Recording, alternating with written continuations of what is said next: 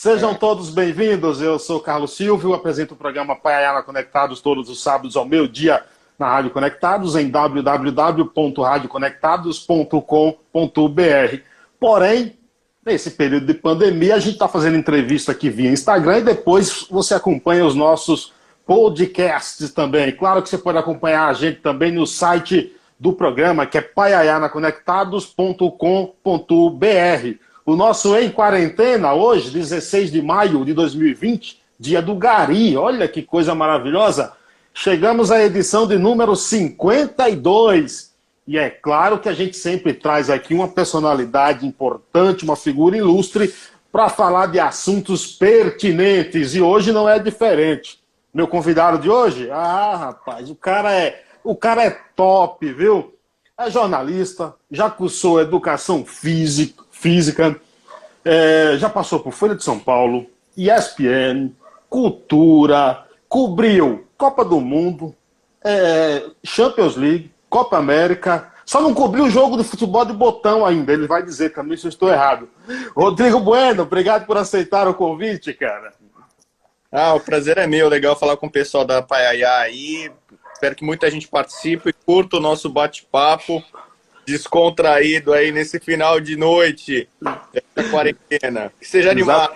Exatamente, exatamente. Sabe que Paiaiá fica na Bahia, né? E eu, te, eu tenho uma história é, com a Bahia, acho que pouca gente sabe. Você contou muito meu currículo aí tal, bacana. É, eu, não, eu, sou, não sou é. celebridade, eu sou mascarado, mas eu sou o mascarado mais humilde que tem, entendeu? Mas assim, meu avô é baiano, meu avô é quase baiano. Sim. Meu avô é galego e ele veio em 31 para o Brasil e morou em Salvador. Sim. E aí ele, ele trabalhava numa perto da padaria Paris na época e ele foi um dos fundadores do Galícia. Galícia, um amigo meu jogou no Galícia. Então, meu avô foi o primeiro goleiro.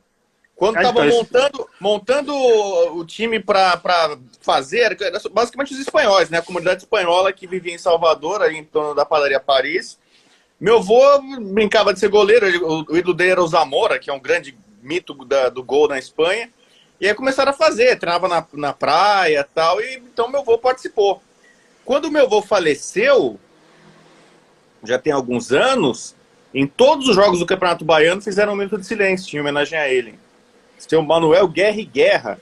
Então, eu tenho uma pequena história aí de, de família na Bahia, meu time é o, é o Tradicional Galícia, o demolidor de campeões. O demolidor do, de, de campeão. O primeiro é. tricampeão. O primeiro tricampeão baiano. Amigão. A gente vai, é. uma hora a gente vai voltar forte, hein? Então, o meu amigo, que é goleiro também, era goleiro, ele jogou no Galícia. O Alan, que é de Olendina, chegou a jogar pelo Pirambu, disputou um jogo contra o Corinthians, Copa do Brasil. E eu lá, enquanto morava no. Você sabe, não sei se você sabe, o Paiaiá é um povoado que tem 600 moradores, é, fica a 225 quilômetros de Salvador, e lá nós temos a maior biblioteca comunitária do mundo, com 130 mil livros nesse, nesse povoado. E lá eu sempre ouvia o Campeonato Baiano, tudo, e o, o Galícia para lá, o Galícia para cá, e com essa história, agora também eu te pergunto, você já foi lá conhecer o Galícia? Já... É, não, tô, tô em dívida. Eu conheço, tive contato né, com algumas pessoas, porque assim, é, o meu avô veio para São Paulo em 33. Virou torcedor do Santos. Quando ele chegou aqui, o Santos tinha ganho em 35, campeão técnica disciplina. E aí ele perdeu muito contato com os, companheiros galegos e do, Gali, e do Galícia. E aí, tudo bem, passaram-se anos, décadas, eu fui nascer, virei jornalista. E aí, algumas vezes eu externei publicamente o meu carinho pelo Galícia. Eu falei, não, na Bahia eu sou Galícia, time da minha família, contei minha história. E aí, uma galera que, que uma época trabalhava na direção, uma época estava na oposição, tem, sempre todo clube tem política, quem é de um lado, Sim. quem é de outro. E eu não vou, não vou entrar em política, eu não quero meter em política. Eu gosto do clube, torço pro clube, né? Desejo o melhor para ele. Aí, galera, uma vez eu encontrei um no Rio, eu já estava morando no Rio, na, na, na Fox. Um cara veio, me trouxe uma camisa, eu tenho uma camisa do Galícia. Olha que maravilha! Mais especial que foi feita, pô, tal. Postei a foto, então sempre que eu posso eu divulgo. Quando é do assunto de futebol baiano, eu, eu, eu dou uma divulgada, mas não, não tive essa chance. Em Salvador eu fui algumas vezes, assim, quase sempre eu vou a trabalho, quer dizer, eu, eu, passei minha lua de mel. A mãe dos meus filhos, a gente passou a lua de mel em Porto Seguro, tal. Sul da Bahia. É, mas assim, eu já fui em Salvador rapidinho, cobri. Comecinho na Folha, fui cobrir é, Mundial de Beat Soccer, futebol de, de areia em Salvador. Então, assim, eu nunca tive muito tempo, não sei, lua de mel, que aí eu não vou me preocupar muito com futebol, né? É, sim. deveria, né? Então, eu nunca tive muito tempo, assim, de, de curtir futebol, né? sabe? De muito da Solar, dá tempo de eu ver o estádio do Galícia e tal. Mas é uma coisa que eu pretendo fazer ainda. Eu, tenho, eu, eu, tenho, eu sou maníaco por lista, eu tenho toque, né? Assim, é. é uma coisa de maluco. Eu faço listas, eu, lista de tudo. Ah, países que eu. Todo mundo tem, países que viajei. Eu tenho, eu tenho um amigo, eu tenho um amigo é. escritor da Alanzur que ele faz planilha para molhar as plantas. Você é desse jeito também? É, tipo assim.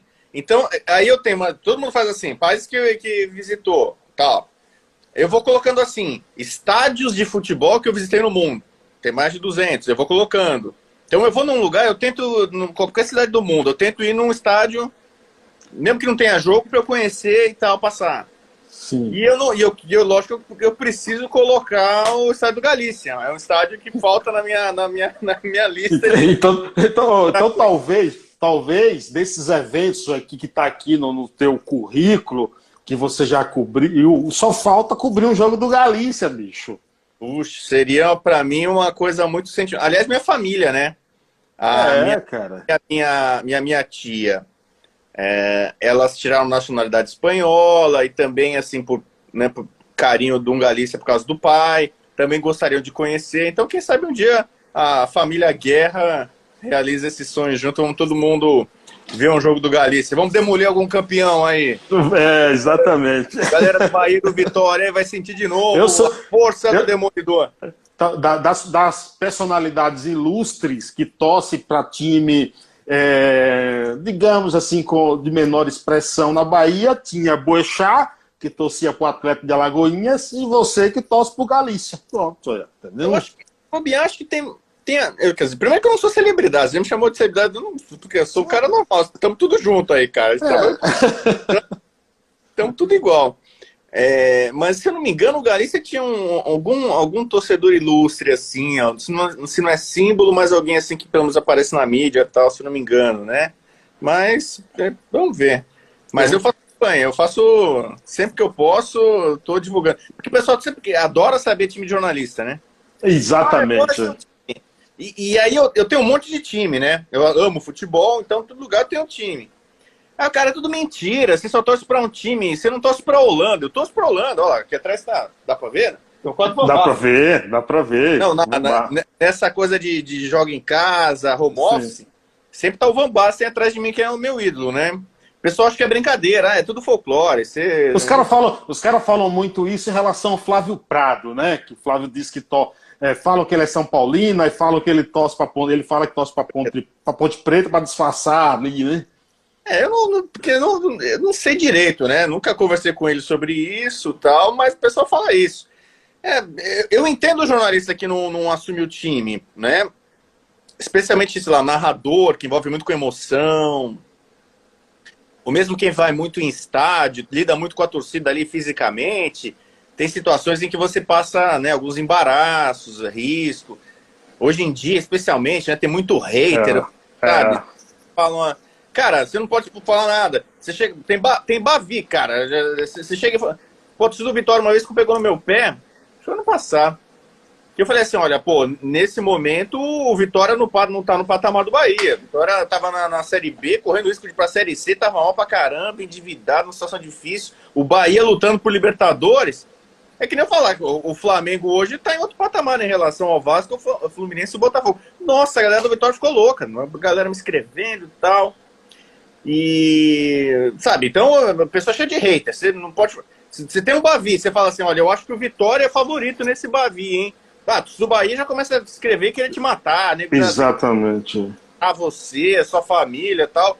Como se. O, o que, que eu vou ganhar, entendeu?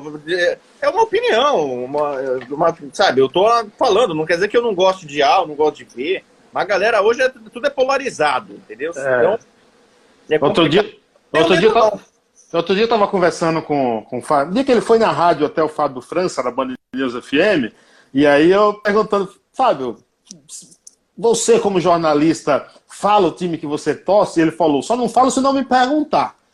Aí eu não falo. Agora se me perguntar, eu falo, e o Fábio França é São Paulino, entendeu?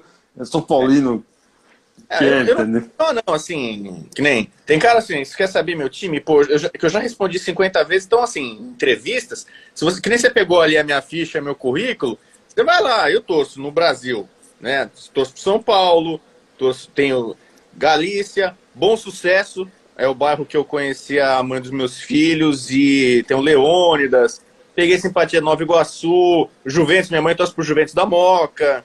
Então, eu vou te mandar, eu vou te mandar um chaveiro do Paiaiá para você começar a torcer pro Paiá Futebol Clube. o Galícia vai estar sempre na frente, mas, mas, sempre, meu coração é grande, sempre cai mais um. Pô, mas eu tô, na boa, eu torço, eu torço. Pra Holanda, que é o time que eu mais gosto, eu prometi desde 88, 87, 88 que eu torci pro Holanda na minha vida. Por conta do gol de Van Basten, torço pro Milan, torço pro Real Madrid, torço pro Liverpool, uh, Benfica, Dinamo de Kiev, Independente, Penharol, Olímpia, Oitatrine, Itacenciano, Los Galas, é, Ajax Cape Town, cada país. Assim, agora, o que, agora, o que é que teve aí que você começou com essa simpatia e, e essa torcida pro, pela Holanda? E eu já vi declarações suas que você acha que a Holanda já deveria ter ganhado uma Copa do Mundo. Teve algo especial que motivou isso? Ah, teve. Bom, primeiro que a Holanda, assim, ela, na verdade, ela já poderia ter vencido umas duas Copas, pelo menos. 74 era a Copa, de fato, ela. É, o mundo, a, o mundo inteiro lamenta que ela não ganhou, mas é, tem que levar em conta que ela enfrentou a maior Alemanha de todos os tempos na Alemanha na final. Né? Então não, não era uma situação fácil. A Holanda perdeu algumas chances. O carrossel holandês, embora seja maravilhoso, tem seus defeitos. O goleiro Youngblood não era um goleiro de alto nível. Tinha, então era um time praticamente aquela coisa de pelada, né? Se tem um time bom, ah, põe qualquer um no gol, né? É. A, a Holanda é isso. E a Holanda perdia muito gol. Você vê os jogos que ela massacrou é, Argentina, Uruguai, até contra o Brasil, Leão fazendo milagre. A Holanda perdia muito gol. E na final, pelo menos, perdeu dois, que poderia ter feito. Mas assim, eu, eu nasci em 72. É, então eu não, não, não vi o carrossel ao vivo. Eu comecei a acompanhar o futebol internacional na TV Bandeirantes o campeonato italiano, como quase todo mundo via nos anos 80, que era o maior campeonato do mundo. Você queria ver o Maradona? Pô, o Maradona é o maior jogador do mundo. Você vai ver? Tem que ver no campeonato italiano. Você liga a TV e vai ver. Então eu queria ver o Platini, queria ver esses caras, o Zico, o Dinese e tal. E aí eu trombei com o Milan que tinha o Gullit Van Basten, temporada 87, 88. Quase que no Brasil inteiro, todo mundo torcendo pro Napoli, porque tinha o Maradona, tinha o Careca. Ah, que time legal, quero ver o Maradona, quero ver o Careca. E eu, pô, eu, eu via jogos do Milan, falava, pô, esses caras jogam pra caramba, cara. Puta, cara. E aí, eu nunca tinha visto o jogo da Holanda, da seleção da Holanda até então. Mas então eu já acompanhei aquele, diferentemente da maioria da, dos coleguinhas aqui no Brasil, torcendo pro, pro Napoli, eu tava é. torcendo E aí tem um jogo que para mim talvez seja o jogo mais emblemático, dos mais históricos da história do campeonato italiano, que é o Napoli 2, Milan 3, em Napoli, que é praticamente o jogo do título, é quase que uma final antecipada na reta final daquele campeonato. O Gullit joga pra caramba, o Van Basten voltou de contusão, entrou, fez um gol. Maradona jogou demais, porra, mas, cara, o Gullit estava voando, cara. O Van Basten também, mas. Aí, cara, eu falei, cara, porra, cara, eu, eu preciso ver jogo. Além de já tava torcendo pro Milan, já era torcedor do Milan ali. A camisa linda, eu comprei aquela camisa Mediolanum e tal. Sim. E aí eu falei, cara, puta, cara, imagina, deve ser legal esse time da Holanda, hein? Gullit, Van Basten, Raikar, puta, deve ser um puta time. Aí chegou no ano, chegou no terminou 88, terminou a temporada 87, 88, veio a Eurocopa, na Alemanha. E a Globo passou alguns jogos ao vivo. Então eu falei, pô, cara, eu vou ver esse time aí e tal. Aí que eu já fui ver a Holanda, pô, time camisa laranja, já é legal pra caramba. Aí, o Gullit com o dread, auge dele, dreadlock, né? Puta, uhum. isso, porra, legal. Você tinha que sempre aquela imagem, a Holanda é tudo loirinho, né? Bando de loirinho. Sim, sim. Porra, a Holanda já via que era mais miscigenada, já tinha o, o Arca 20, o camisa 10 da Holanda, o negão com dreadlock, parecia o Bob Marley. Porra. Aí eu vivendo aqueles jogos, eu já, eu já fui torcendo pra Holanda, pra dizer que é modinha, ah, a Holanda ganhou, aí você virou Holanda. Não, eu já tava torcendo pra Holanda durante o torneio. E é, pô, aí na hora que o Van Basten fez aquele golaço antológico, amigão, na hora que aquela bola entrou, o da Saeb, puta de um goleiro.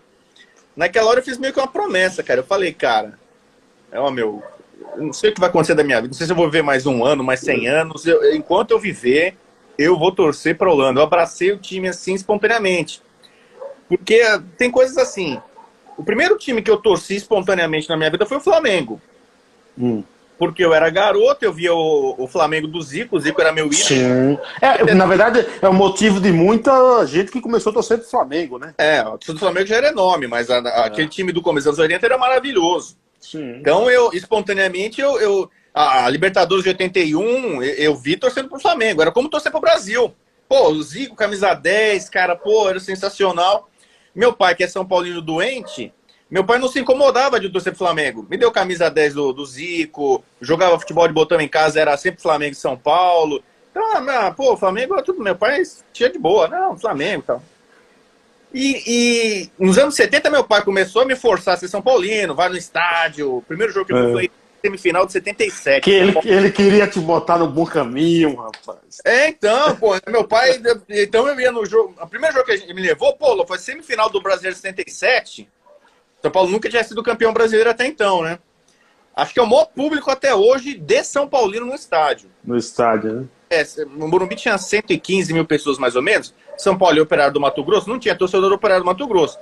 Né? Então não é que nem. É que na época o Morumbi era dividido, né? Se tinha São Paulo e Corinthians, isso, ficava isso. dividido, São Paulo e Santos e tal. É, ou quando tem São Paulo e um time grande de outro estado, você reservava um espaço bom até, né, para um, outra torcida de estado. São Paulo e Operário era 115 mil pessoas, 115 mil São Paulinos. Eu lá na arquibancada, molequinho, né, de tudo, 4 anos, lá, 4, 5 anos, né? Pô, meu, cada gol do Serginho jogava, jogava pra cima, eu caía em, em cima de alguém, no ombro de alguém. Pô, eu acho superlotação, pô, apavorado e tal. Aí depois eu só falei, pai, só quero em jogo mais tranquilo. Aí meu pai uhum. me levava de vez em quando o São Paulo contra um time pequeno, pra eu, pra eu pegar gosto. Gosto, é. Pô, de Pérez era meu ídolo, Zé Sérgio jogava, nossa, eu adorava o Zé Sérgio, ponta esquerda. Mas assim, foi tipo, tipo o pai forçando, entendeu? Sim. e, e eu só comecei a pegar gosto pessoal, tipo assim, de, por exemplo, de ver o Flamengo. Eu vi o Flamengo na TV, Flamengo ganhou a Libertadores de 81, São Paulo até jogou em 82, mas saiu cedo. Hum, saiu cedo, é. O São Paulo tinha times legais já. O São Paulo 80, 81, bicampeão paulista, era uma... A base de, da, da, do time de 82 do Brasil, basicamente você pega o Flamengo e São Paulo. Sim, sim. É legal, você tem, você tem muita gente do Galo, o Galo tinha um timaço, tinha o Lizinho, tinha o Éder, tinha o Cerezo. Mas São Paulo você podia botar quase todo mundo ali. Você podia. Mas São Paulo, São Paulo sempre teve até bons times, né, Rodrigo? É, na, na, da época que eu, que, de, de vez que eu nasci, sim. Eu digo pro meu pai, né, que meu pai pegou a fase ruim de São Paulo, né? Que é a construção do Morumbi. Uhum. O Campeonato Paulista era, era ponto corrido. Então, era muito difícil você competir com o Santos do Pelé e com as academias do Palmeiras. O São Paulo ainda botando dinheiro para fazer o Morumbi, só tinha time ruim. O único jogador que prestava ali nos anos 60 era o Roberto Dias, zagueiro. Então São Paulo meio, não tinha como. Aí, quando eu nasci em 72, São Paulo já veio numa fase boa. Morumbi construído, São Paulo investido em time, aí São Paulo já passou a ter muito time, muito jogador bom. Mas aí eu fiquei assim, quando o Zico saiu do Flamengo, para mim já foi meio que tipo, pô, já perdeu muito do encanto, né? Sim. Eu já queria ver o campeonato italiano, o Flamengo já estava menos importante para mim do que o campeonato italiano. Eu queria ver o Zico. Eu chorei, o único jogo que eu chorei na minha vida foi a derrota de 82, até todo mundo da minha geração, quase todo mundo chorou. O 7x1 você não chorou, não, né? Não. Mas assim, eu confesso, eu não torço, eu não torço mais para a seleção brasileira. E isso pesou na minha, na, na minha torcida para a Holanda.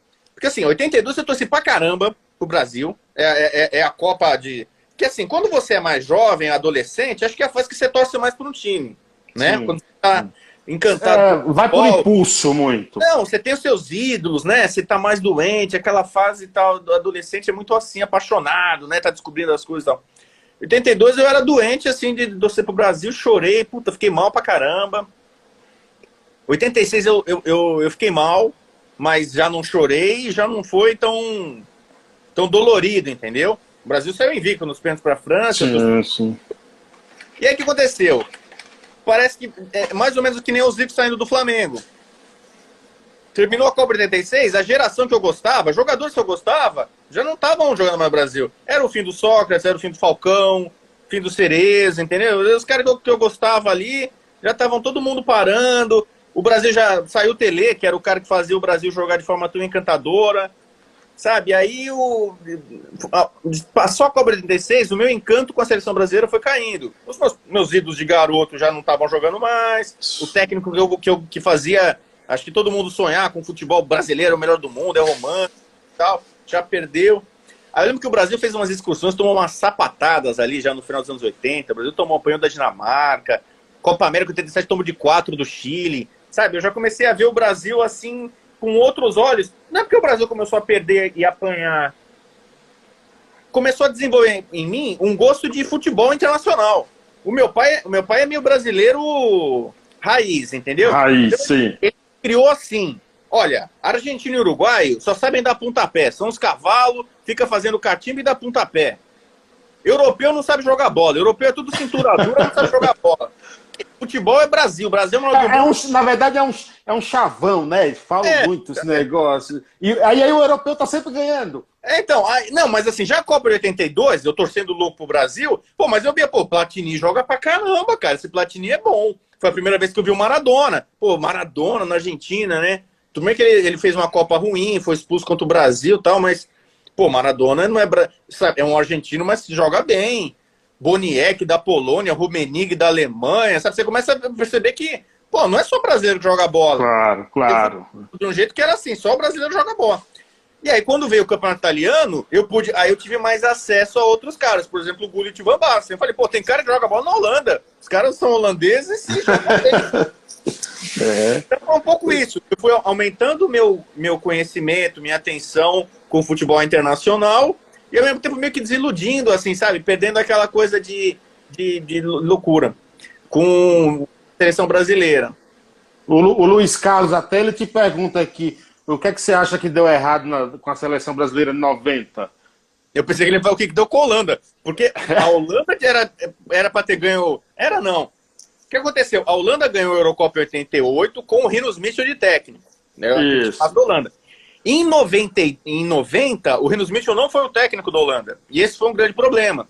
Os jogadores, os principais, os líderes, o Van Basten e tal, não sei o quê, que não queriam o técnico que foi lá, o Léo Ben Hacker tinha gente já que o Rinos Mitchell não podia por problema de saúde, que fosse o Cruyff. Aí os caras estavam querendo derrubar o técnico, tava um clima de, sabe, foi sacanagem ali. Eles só foram jogar sério né, quando era mata-mata e pegaram a Alemanha. Porque a Holanda e a Alemanha se odeiam. Para a Holanda, o jogo mais importante do mundo é a Alemanha. Jogar a Alemanha é, é jogar a vida. É, é, a, é a vingança sempre da Segunda Guerra Mundial. Sabe? Parece que é uma sempre. Holanda e, e Alemanha, elas têm que fechar a fronteira. Os caras mas é que acontece. Em 92, a Eurocopa de 92, a Holanda jogou melhor do que em 88. O Rinos Mitchell voltou a ser técnico. Então você pega entre 8-8 e 9-2, cara. O 92 entrou o Bergkamp no time. O ataque, eu, eu, achei que, eu achei que a Holanda ganhava em 2010 também na África, cara. Em 2010, assim, eu não, não achava. 98 era para ganhar. 98. 98. O, é, é, o grande jogo do Tafarel. Tafarel na seleção brasileira, o grande jogo dele é 98. Uma bola e pra mim, pra mim, pra, pra mim, Van der Sar foi o melhor goleiro da Holanda que eu vi. Ah, foi, porque até porque a Holanda não tem muita tradição de goleiro bom. Teve é. dois. Teve o Van der Sar e o Van Brocklin, que é o goleiro de 88. Assim, grande goleiro. O maior goleiro da história do Feyenoord é o Grafland. Né? Talvez o maior goleiro do, do PSV, muita gente vai falar que é o Gomes. Que é, né? Sei lá. É. é é, então, é. A Holanda tem muita tradição de goleiro. Hoje, quem, a Holanda tem gente achando que é o goleiro se, se revigorando. O goleiro é o Silensen. É bom goleiro, ok, entendeu? É, é. é genial. Ah, mas assim, não, não sei se me perguntaram de 90, do mais, porque muita gente pergunta isso, né? Por que, que a Holanda, a Holanda chegou em, na Copa de 90, era uma Copa com a cara do futebol italiano, a Copa foi na Itália, então todo mundo via, imaginava a Holanda, Gullit, Raikar, Van Basten jogando em casa, no San Siro. A Alemanha, que foi campeã, tinha o Matheus, tinha o Klinsmann, tinha o Breme e tal. E, e, e o Brasil estava mais ou menos embaixo. Tinha ganho a Copa América em 89, mas em confrontos contra times europeus, o Brasil estava tendo dificuldade. Não havia tanta confiança no Lazzaroni, esquema com três zagueiros, coisa que pro, é engraçado. Eu, eu acho que o Lazzaroni é meio sacaneado. Eu, Rapaz, eu, eu, entrevistei o Silvio Lancelotti, cara, é, e ele me falou o seguinte: é uma, é história até que deu um processo, né? Que ele estava no avião, onde ia Ricardo Teixeira e aquele que foi presidente do Flamengo depois, cara, eu esqueci o nome dele agora, me fugiu. Kleber Leite? Como? Kleber Leite? Kleber, Kleber Leite, era Kleber Leite, não era, acho que era outro aí. E o Silvio. Não. O Silvio Lancelotti ouviu o Ricardo Teixeira falando mal do Lazarônica no avião. Ele pegou o gravadorzinho, gravou a conversa, soltou na Folha de São Paulo, né, deu até processo de Ricardo Teixeira, mas ele ouviu toda a conversa que o Ricardo Teixeira odiava, cara, o Lazarone. Naquela época já. O Lazarone ajudou ele, ganhando a Copa América de 89, o Brasil não ganhava 40 anos. 89 é quando o Ricardo Teixeira ganha o primeiro título, né? O Ricardo Teixeira estava começando como dirigente, mas o que aconteceu? Aqui no Brasil, eu lembro bem, eu, eu, ainda não era tão estudioso do futebol, né? Já gostava de futebol internacional, mas lógico que hoje eu tenho um conhecimento maior, mesmo das claro. muito maior do que eu vivia naquela época. Mas, por exemplo, a Argentina foi campeã do mundo em 86 jogava com três zagueiros. A, a Dinamarca, que para muita gente foi quem consagrou o 3-5-2 no mundo, jogava e encantou a Dinamarca em 86 já com três zagueiros. Tem gente que analisa e coloca no papel a Itália de 82 com três zagueiros. O PVC faz isso. Pega o livro do PVC, ele, ele coloca com três zagueiros a, é, bom, a Gentili, que marcava muito o craque adversário, o Maradona ou Zico, né, o que era o líbero, e o Colovati. Né, então, tem, dá pra você montar. Quer dizer, já era uma coisa que o mundo já estava praticando há um bom tempo, 352. Quando o, o Lazzaroni colocou isso na, na seleção brasileira, o Brasil tinha uma ojeriza, sabe? Um preconceito, desconhecimento mesmo, assim. Sim. Parecia jogar com três zagueiros, é, pô, o cara é louco, é burro, não, não tinha que, tá, que maluquice é essa? Só que o, quase o mundo inteiro tava, tava dando certo dessa forma. Então, na época eu lembro que muita gente criticava, assim, hoje eu falo assim, cara. Aí você vê, o Brasil foi campeão do mundo em 2002 quando eles jogam três zagueiros. Sim. Hoje, teve muito, muito brasileiro teve sucesso com três zagueiros, e, mas custou para a gente é um pouco nesse parece um pouco Inglaterra, muito tradicionalista, sabe? É, é exatamente. Teve as eleições. É, eu estou fazendo todo dia, eu tô postando uma seleção de, de todos os tempos. Tá na modinha, já que tá na pandemia, né? Todo mundo fica em é. casa tempo. É, e muitas vezes nos, nesses grandes clubes eu coloco três zagueiros, porque aí é uma chance de eu colocar mais craques do meio para frente. Se um time não tem um lateral espetacular, por exemplo, o Santos, eu montei o Santos de todos os tempos. Eu, quase todo Santista coloca o melhor lateral esquerdo do Santos, o Léo, da história. É o campeão de 2002. Sim. Cara, com tanto craque que o Santos teve do meio para frente, cara, eu não vou botar o Léo porque eu sou obrigado a botar um lateral esquerdo, entendeu? Sim. Sabe, eu vou fazer amanhã do Flamengo. É claro que eu vou botar o, o Leandro e o Júnior. O Flamengo tem dois laterais que são históricos, referências, sabe, é, vencedores e tudo no clube. Aí justifica você ter dois laterais. Agora você tem um time que tem um monte de craque do meio para frente, quase todo time tem. Né? Para que, que eu vou colocar. Porque Dois laterais. Filho. O Barcelona em todos os tempos. Olha os caras que jogaram no, no, Barcelona: Messi, Romário, Ronaldo, Rivaldo, Ronaldinho, Cruyff, Maradona. Stoichkov, que eu achava um craque. Então, olha a quantidade de craque que joga do meio para jogou no Barça. Por que, que eu tenho que botar um lateral direito e um, um, lateral esquerdo? Daniel Alves, até eu botei, mas eu tirei o lateral esquerdo. Por que, que eu tenho que botar Vidal? Sobre, sabe? Aqui no Brasil, nas eleições de melhor time, parece que é obrigado. Você tem que botar é, quatro Robert, caras atrás, é, dois Roberto Carlos. É, é, eleição, de, eleição de melhor do brasileiro. O cara, quem é o seu primeiro volante? Ah, meu primeiro volante é, é X. Quem é o seu segundo volante? Não, no meu segundo volante não tem. Meu segundo volante é o meia. Por que, por que, que parece que virou desde a Copa 94 para cá? Obrigado. Você tem que botar um time tem que ter dois volantes. Entendeu? É, cara, não precisa. Não tem, não tem, não tem lógica. Ô, ô, Rodrigo, você é. já você falou em estádio agora. Você pô, já teve Copa do Mundo, Champions League, cobriu eventos demais aí. Final da Libertadores, você foi lá para La Bomboneira. Já foi também para o Santiago Bernabéu cobrir Real Madrid, Barcelona. Qual é a sensação, cara, de estar tá nesse. Você se sente realizado como jornalista esportivo? Estar é, tá nesses lugares assim?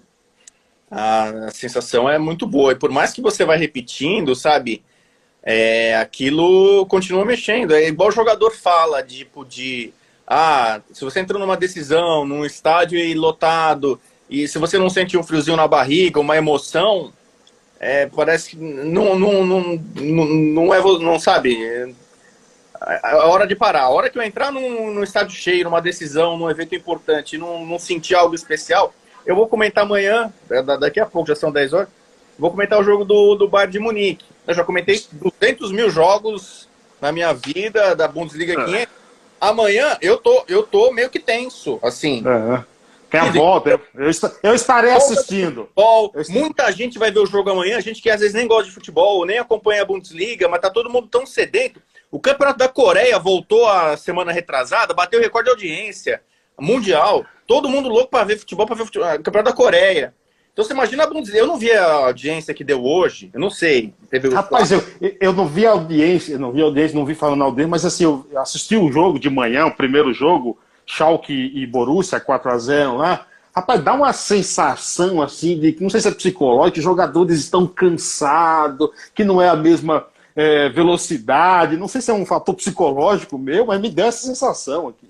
É, tem, tem muita coisa que é estranha, né? É, aliás, o, o, Falcão Garcia que postou e me fez pensar.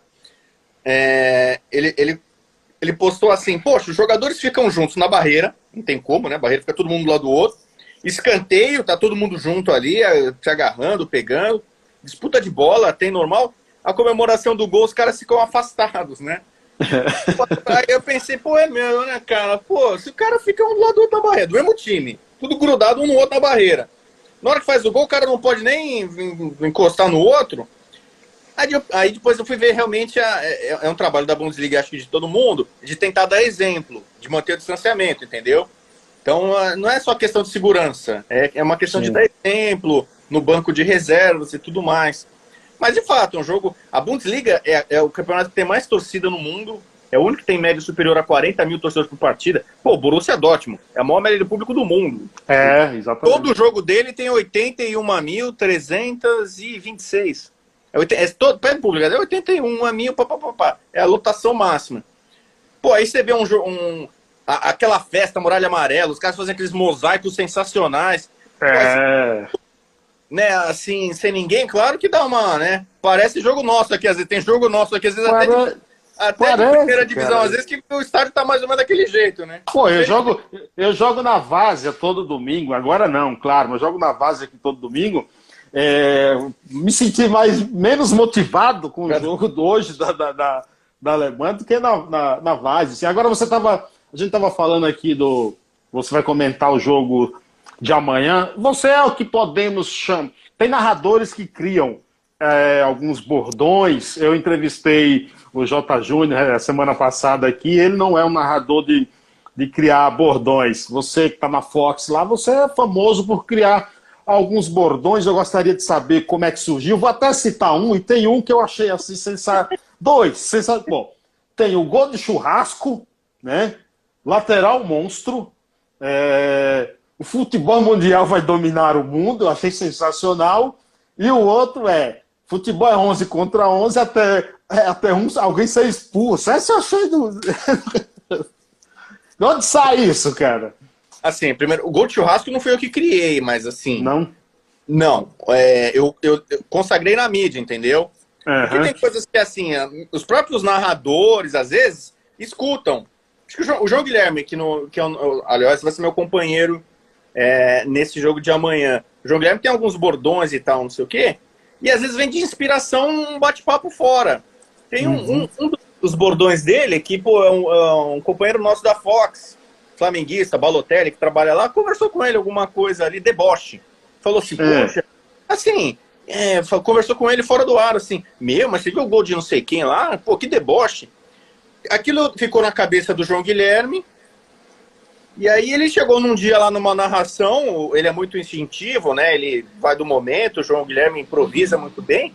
Soltou, pô, você é um deboche e tal. E hoje virou uma marca dele. Chamar, é, é um deboche, esse cara é um deboche e tal. Então, o gol de churrasco, assim, eu com amigos às vezes, é, Paulo Galdieri é um amigo meu que eu tinha que usava muito essa frase. Não sei se ele tá me ouvindo, vai fazer também. Mas assim, ficou muito na minha cabeça. Pô, que um gol assim que é meio que acidental, parece amador, futebol amador, o cara chuta, bate. Futebol profissional é tudo em tese é ensaiado, é trabalhado, é talento, é Sim. técnica. E às vezes o gol é aquele gol, né? Um chuta, bate, rebate, volta, pinga, fura a bola, o outro fura também, chuta pro alto, cai aqui, bate ali, rebate, vai e entra. É, é, o gol de churrasco é mais ou menos assim, é o gol como se fosse uma pelada. O Isso. gol de churrasco é porque assim, normalmente churrasco a galera vai jogar, já tem uma barriguinha mais saliente, já tomou uma cerveja, o cara tá meio mamado. Então sai aquela cena, o cara escorrega, trupica, o outro chuta a bola, bate dinheiro pra ele entra. É, é, é, o espírito do gol de churrasco é esse. Só que eu, como comento, eu acabei levando isso. Saiu um gol lá uma vez lá, é gol de churrasco e tal. E hoje eu já vi gol de churrasco em outros comentários. Em outros jogos. Narradores de outros lugares aí falando. Uhum. É, e quando a é, galera que me conhece, narrador ou outro comentarista, dão crédito para mim, né? Pô, gol de churrasco, como diz o Rodrigo Bueno, gol de churrasco. Que nem o Gustavo Villani, que era meu companheiro, gol de videogame, Sim. marcado para ele, olha, gol de videogame, tá, foi uma ótima sacada. Eu não sei de onde, nunca conversei com ele de onde ele pegou, mas assim, às vezes você vai, vai pegando. Essa do que você gostou aí, que é um pleonasmo, é uma. Uhum, sim, é. sim. Pô, futebol mundial vai dominar o mundo. Isso aí foi, meu, foi a primeira frase que eu criei, e ironia, é claro, que eu trabalhava na Folha de São Paulo, eu entrei, comecei a trabalhar na Folha em 95. E havia uma divisão, como se fossem dois esportes diferentes: futebol e futebol mundial, entendeu? E como eu era, era, era especialista em futebol internacional, né, futebol como um todo, mas escrevia sobre, muito sobre futebol internacional, era o cara que cobria os torneios internacionais e tal. Então, na hora que eu escrevi a matéria, em vez de estar em cima futebol, vinha futebol mundial. Então, você é. tem uma página aqui, Corinthians enfrenta Palmeiras, futebol. Aí lá no, no, na outra página, lá tava assim, é, Milan pega Juventus no campeonato italiano, era futebol mundial. Era, é, era como se fossem dois esportes separados. E Sim. eu questionava isso, cara, é futebol, mesmo esporte. Tinha essa ideia de que o futebol nosso, que é o que interessa, o outro é, é menor, não, não importa. E aí eu, aí eu comecei a criar. Eu já estava percebendo os fenômenos que estavam acontecendo. A Champions League nasceu temporada 92, 93. A Premier League começou a temporada 92, 93. A molecadinha já começava a se interessar muito mais. Surgiram as TVs a cabo no Brasil. A ESPN é de 95. 96 começou a estourar a internet, a explodir a internet. Eu lembro quando, em janeiro de 96, foi quando a primeira vez eu acessei a internet para cobrir a Copa da África. Copa da África de Nações. Eu queria pegar informação e era difícil. Imagina, hoje é muito fácil quem trabalha. Sim, sim. Você quer saber. É, agora, eu vou fazer o jogo do União Berlim contra o Bayern de Munique. Imagina que eu. Eu não vou poder fazer. Você vai falar. Qualquer cara que tá me ouvindo aí, ó, Richard Pedro, ele vai comentar amanhã. Bayern de Munique e União Berlim. Fala, putz, eu não tô sabendo muito quem vai jogar, quem não vai, quem tá machucado. Na internet, hoje você vai lá, você pega todas as informações. Imagina como era cobrir futebol internacional quando não tinha internet o caso do Silvio Lancelotti que você citou. Claro. Ele ia comentar o jogo lá do italiano lá nos anos 80, não tinha internet, amigão, não tinha quem, quem, Pô, quem me falou disso outro dia foi o Vídeo Matos também, que cobriu Copa das Nações. Então, aí, aí, por exemplo, Copa das Nações da África em 96, foi legal pra caramba, que foi na África do Sul. Acabou aquela suspensão internacional da África do Sul, o fim do apartheid, fizeram a Copa da África na África do Sul. Pô, é, a, a a ESPN Brasil, se não me engano, já transmitiu, ela tinha tradição, começou a transmitir Copa da África. E eu queria pegar informação, pô, ia ter muita história legal. Jogador legal. E, e aí eu usei como, como experiência. Comecei a Nigéria, pegar coisa da Nigéria, Camarões, ali na internet, assim.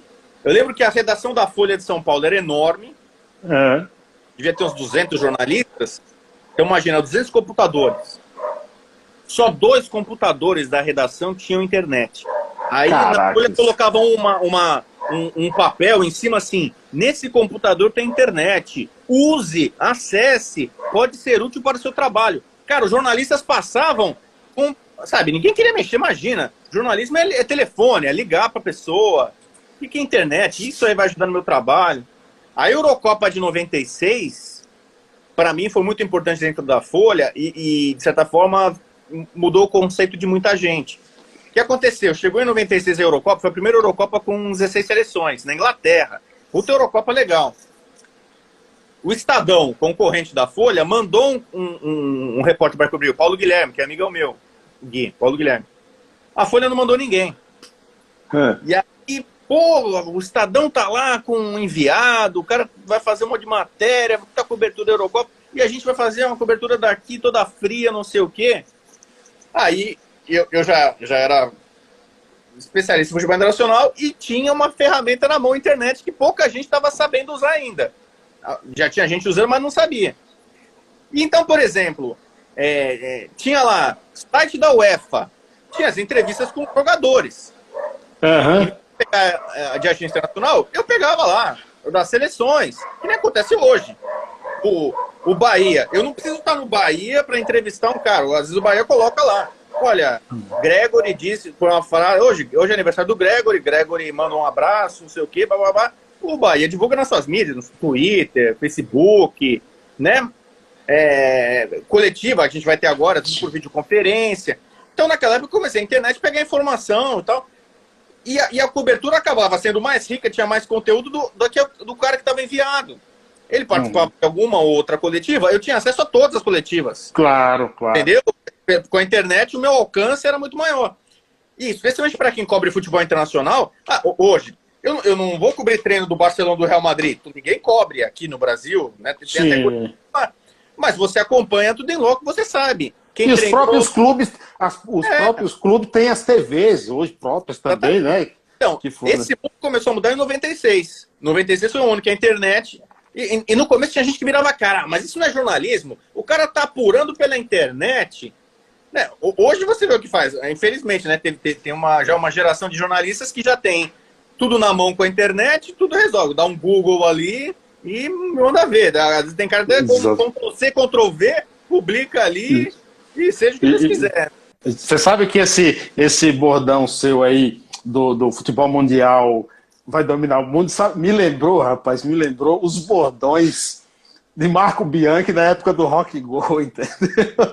Então, mas você vê, aí, aí tem um sentido. O que, que eu falei? Cara, em pouco tempo, o futebol internacional vai ser tão popular que, que vai, vai deixar de ser futebol mundial, entendeu? Que é o caso hoje, a molecadinha acompanha mais o Barcelona, o Real Madrid, o Manchester United, o Liverpool, entendeu? O Bayern de Munique, por, por, causa do videogame, por causa da internet, por causa das TVs a cabo. O, o mundo globalizou, o mundo tá pequeno.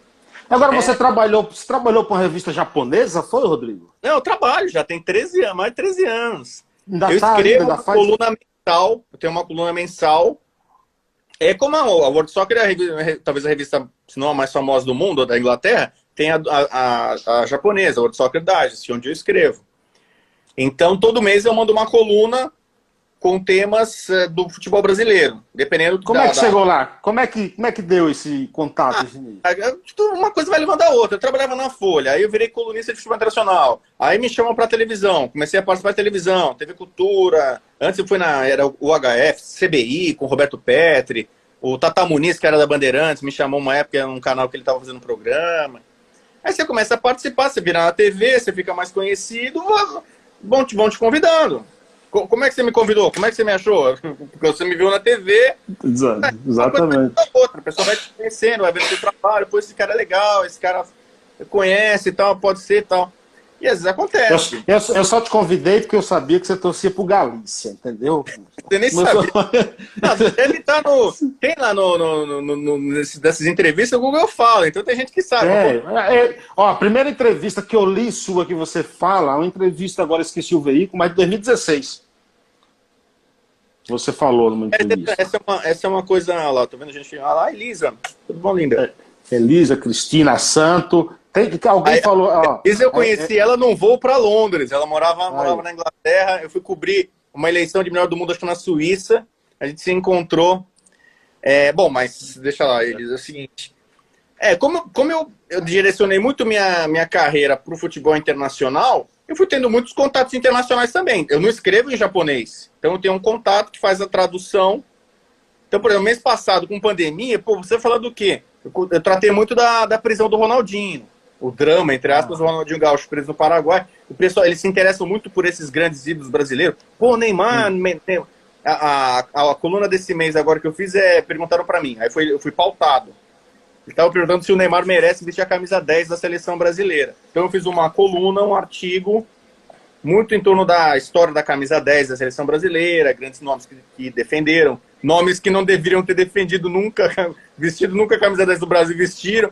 E aí eu faço uma defesa da, do, que o Neymar tem que vestir a 10, porque para mim ele é o único craque que o Brasil tem. E a camisa 10 do Brasil, para mim, tem todo um simbolismo, uma mitologia. Não pode ser, com todo respeito, o Lucas Paquetá que vai vestir, entendeu? Claro, pode... claro. O Lucas Lima já vestiu a camisa 10 da seleção brasileira, sabe? Para mim é. Rapaz, é, ó, um cara, que deve... um, olhos. um cara que deveria ter vestido a camisa 10 do Brasil, acho uma injustiça, foi o Alex. Que jogou no Palmeiras, o Alex. Poderia, mas é que você vê assim, você vai do Pelé, vai pro Rivelino, vai pro Zico, entendeu? Você vem numa linha que você tem Rivaldo, Ronaldinho Gaúcho.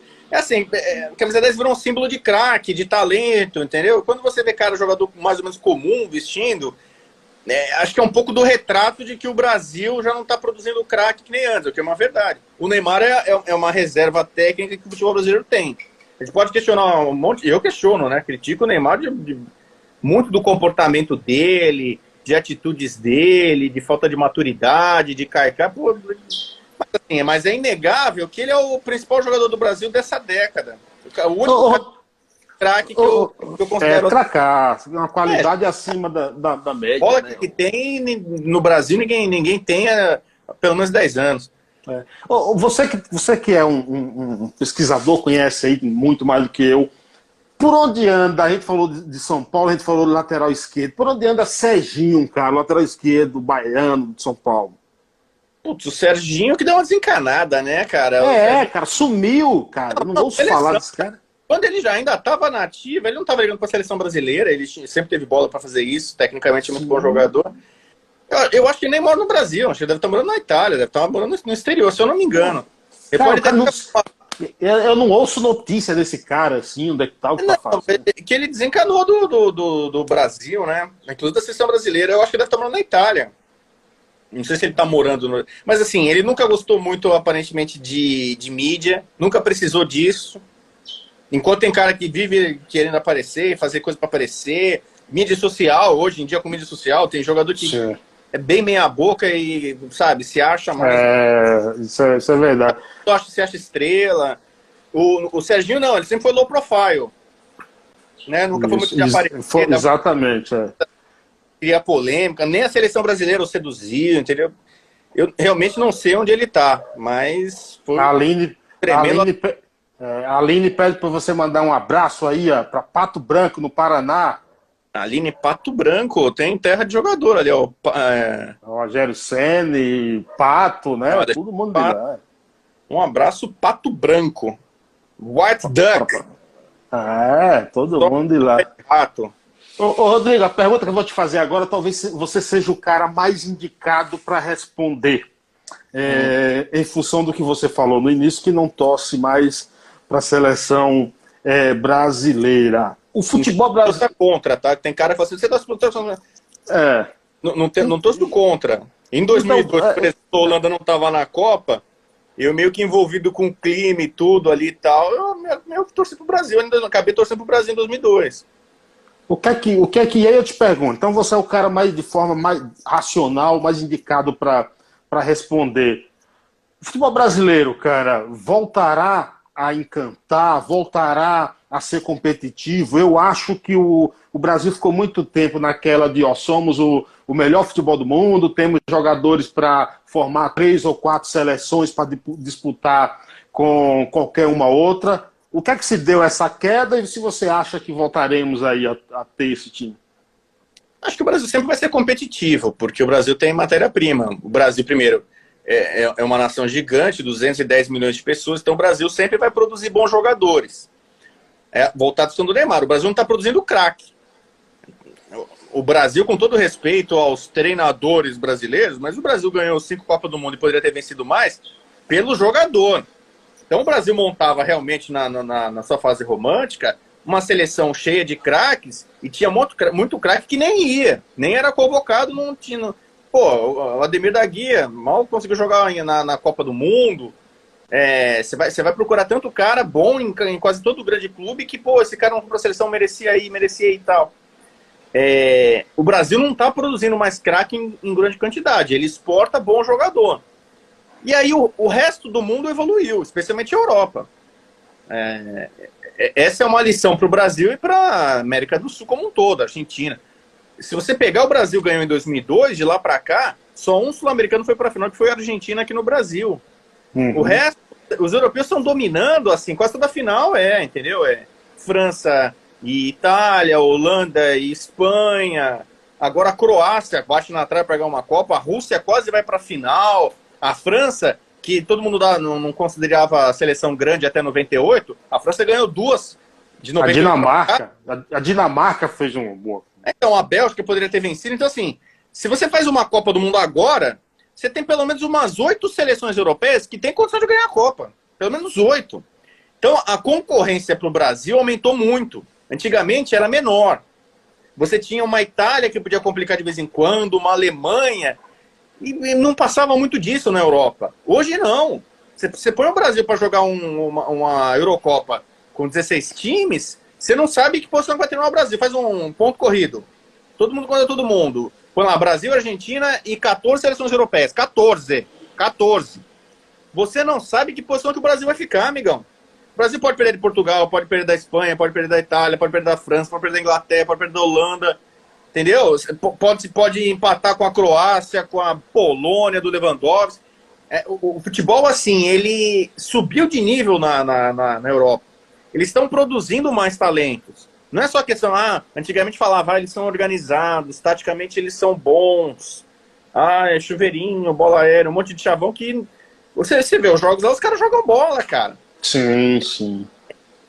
Você tem mais jogadores talentosos com outras nacionalidades do que do, que do Brasil.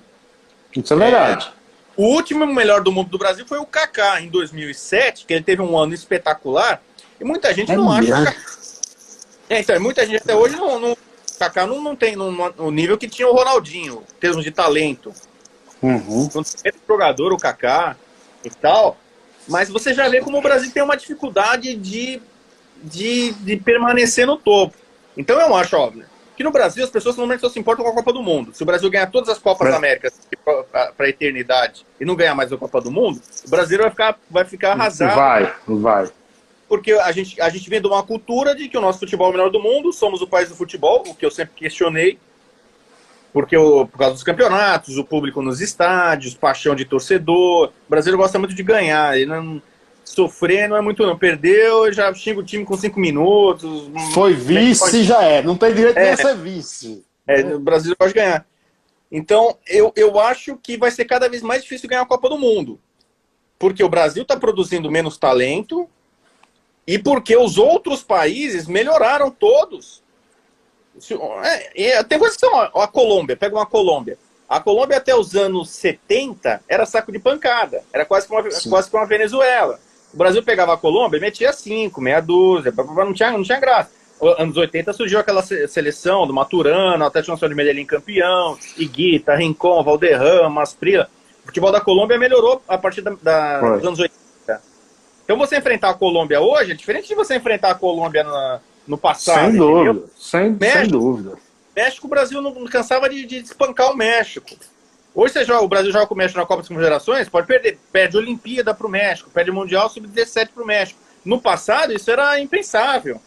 É entendeu? verdade, verdade mesmo. O Bra imagina, Bra de países Brasil, assim, Brasil, Brasil e Venezuela era a certeza de goleada do Brasil. Hoje, é? hoje Brasil é claro que é favorito, mas já não é. é eu tô querendo dizer que o futebol melhorou. O Equador melhorou. É, e as seleções europeias, sobretudo, com um trabalho muito bem feito e, com, e, produzindo talento, você pega assim, a França deu uma guinada no seu futebol, a França montou um CT, Clairefontaine, que é para produzir talento. Então, o que, que a, a, França faz jogador bom e exporta é uma grandeza. Ela não conseguiu fazer isso com o técnico ainda. A Inglaterra começou a copiar isso. A Inglaterra fez um CT no começo dessa década agora. A Inglaterra já ganhou o Campeonato Mundial Sub-20, Sub-17, que ela nunca tinha vencido. A Alemanha ela, ela entendeu que ela estava numa crise técnica na, na virada 2000 para 2002. Ela começou a investir. Ela, a geração que Exatamente. 14 é tudo fruto da. Vamos produzir talento, a gente tem que produzir talento. Cara técnico, joga, não é só jogador força, entendeu? Isso. Então, o mundo tá, tá, tá descobrindo e produzindo e apostando em talento e o Brasil está meio estagnado. É, então eu acho assim, o cenário para o Brasil é, é, é, mais complicado do que era no passado. Se antes o Brasil, a chance de ganhar a Copa era, sei lá, 25, 30%, o Brasil ia numa Copa, a chance dele ganhar era quase que de um terço. Verdade, verdade. O Alessandro, o Alessandro Oliveira te pergunta o que, é que você acha do trabalho do Pepe Guardiola. Ah, o melhor técnico desse século, fácil. É diferenciado. É, porque assim, é, mas também a, ele teve um grande mestre, né? É, eu sou suspeito para falar, como eu torço para a Holanda. A, Holanda revolucionou para mim a, a maior e talvez a única real revolução grande mesmo do futebol foi a Holanda que fez com o futebol total. E o Rino Smith levou isso com, com o Cruyff para o Barcelona no começo dos anos 70. O Barcelona estava numa anos 60, o Barcelona apanhou muito. Em 74, com o Smith e com o Cruyff, o Barcelona começou a jogar desse jeito que a gente vê até hoje, nesse, mais ou menos nesse molde. Ter posse de bola, 4-3-3, que é o modelo de jogo da Holanda. Então, basicamente, pegaram o futebol do, total da, da Holanda e transpuseram de alguma forma para o Barcelona. Naquela época, o Barcelona não era tão poderoso porque você tinha limite de estrangeiros. Isso, isso. Até, até para quem não sabe, né, o pessoal que é mais novo, só em 96 com a Lei Bosman que acabou. Então aí você tiveram esses super times, né? Hoje você pode jogar o Barcelona se quiser jogar. No, o Van Gaal tentou fazer isso quase, botar 11 holandeses no, no Barcelona. Mas então, o Barcelona foi um time que abraçou a escola holandesa. As pessoas hoje acham o Barcelona, tic-tac, que maravilha, a escola do Barça. A escola do Barça é a escola da Holanda. É. O, o Cruyff virou técnico durante muito tempo lá e foi bem sucedido, ensinou o Guardiola, entre outros. O, o Exatamente. o Rijkaard, que foi técnico bem sucedido do Barcelona, é quase todo mundo bebeu na fonte do Cruyff, que é, é, é o filósofo, o mentor da, do Barça, e o Guardiola veio nessa onda. Só que o Guardiola, nesse século, ele aprimorou isso com tudo. Um cara muito inteligente, fala vários idiomas. Estudioso. Estudioso, motivador. Então, assim, ele, ele agregou, ele evoluiu o que já era um conceito muito, muito bom. Mas você pega as frases do, do Guardiola, pega assim, as, tem livro, Guardiola virou, né? Popstar, né? Então você pega as frases do, do Guardiola, pensamentos de futebol do Guardiola, e pega os do Cruyff. Você vai ver que é, é praticamente ele deu uma, a mesma coisa ali. A mesma coisa, piada, uma trabalhada. Mas o trabalho de campo hoje é, é, muito maior do que era de um técnico na época do Cruyff. Hoje você tem ah, psicólogo, nutricionista. tem... tem coach. Hoje tem coach, Rodrigo. E o Guardiola, é, o Guardiola chegou no, nesse nível. É, é evolução da, da, da Exatamente. Rodrigo, Rodrigo Bueno, jornalista da Fox Sport. Tempo acabou. Faltam 50 segundos para encerrar a live. Cara, muito obrigado pelo papo, obrigado pela honra, viu? Ah, foi divertido, foi um bacana. Pessoal da Bahia, sobretudo, aí não todo mundo que acompanhou, agradeço. Você pelo é. convite, pessoal da Paiaiai, parabéns pelo trabalho. E força Galícia, vamos demolir esses campeões aí. Vou te mandar a camisa do Paiaiá para ganhar um, roubar o torcedor do Galícia. Obrigado, Rodrigo. Obrigado a todos. Tchau, tchau. Valeu, grande abraço, pessoal. Abraço. Fui. Mais podcasts como este você encontra no site da Rádio Conectados, radioconectados.com.br ou no seu aplicativo de podcast favorito.